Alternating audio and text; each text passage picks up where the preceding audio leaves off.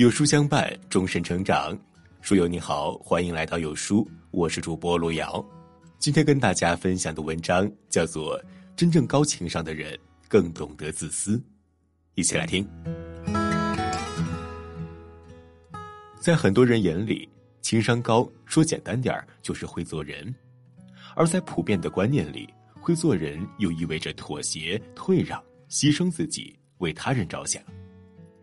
相反的，那些看起来性格强硬、敢于反驳他人、拒绝他人的人，往往容易被贴上情商低的标签。但是，愿意忍让就意味着是高情商吗？其实并不是。真正的高情商的人，只是更懂得自私。照顾别人的情绪前，先照顾好自己的情绪。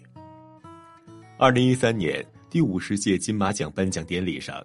郑裕玲和黄渤担任主持人，刚上台，郑裕玲为了活跃气氛，突然调侃起了黄渤的衣着穿搭。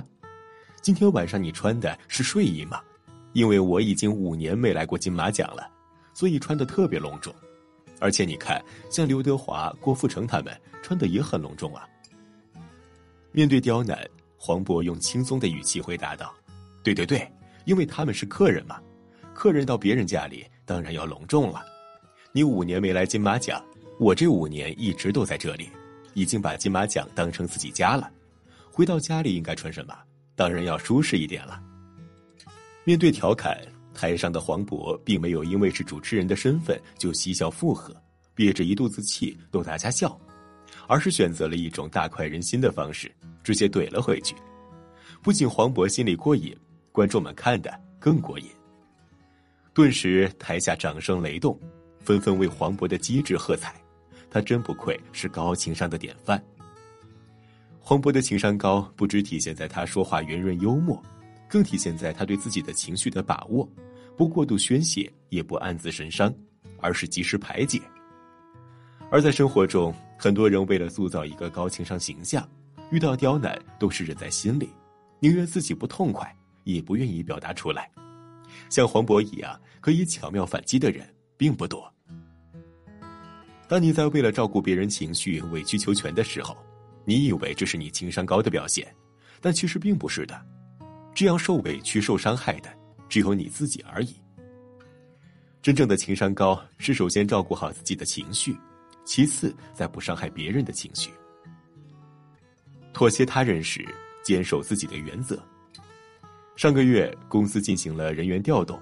来公司没多久的小王却直接拒绝调岗，于是人事的同事私下闲聊的时候就说道：“这个小王情商真低，刚来公司就不接受调岗，情商太低了。”这在生活中是很正常的现象，很多人为了尽快的融入新环境，就一味的接受，只想在别人心中塑造一个情商高的形象，提高别人对自己的好感。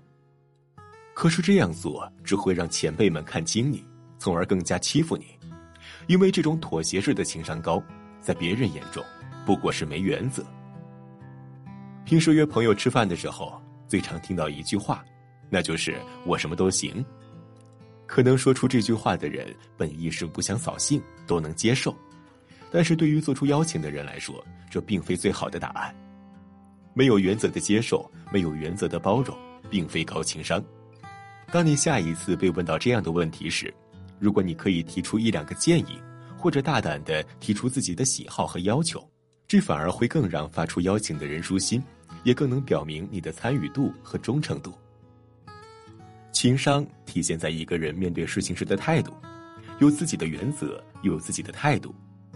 这种人短期看来可能会比较高冷，让人不敢靠近，但其实长久相处，他们会更受欢迎。造福他人之前。先让自己更优秀。在电视剧《欢乐颂》中，很多观众都讨厌邱莹莹，为什么呢？因为她情商低，自己的事情都顺不好，还常常给别人惹麻烦。邱莹莹最常做的一件事情就是抱怨，自己毕业后不努力，当别人都在自食其力的时候，她还在问家里要钱。她把没考上注册会计师的原因归结于智商低，自己也不努力。他宁愿大嘴巴议论别人的私事，也从来没有考虑过好好提升自己。说到底，邱莹莹就是对自己纵容惯了，从来没有要求过自己，为自己考虑过。而情商高的人，明白严格要求自己，更懂得自己想要什么，应该做什么。我们常觉得高情商的人都很优秀，其实应该反过来，优秀的人情商都不低。从自己出发，先自私的修炼好自己，你才有能力成为一个高情商、受欢迎的人。我们一般把自私定义为以自我为中心，把自己放在第一位。的确，情商高的人的确是这么做的，他们知道别人的感受很重要，但是自己的感受其实更重要。尊重别人的同时，自己的原则态度也不能让步，给他人提供帮助前。还会先想方设法的让自己变得更好，考虑自己的长远价值。别人能做到的，他们也能做到；而别人做不到的，他们还是能做到。所以，情商高的人才总是能够取悦和征服所有人。所以说啊，无论是工作还是生活，还是交友中，我们需要多替别人考虑。但是，请你一定记住，不是一味的付出和应允。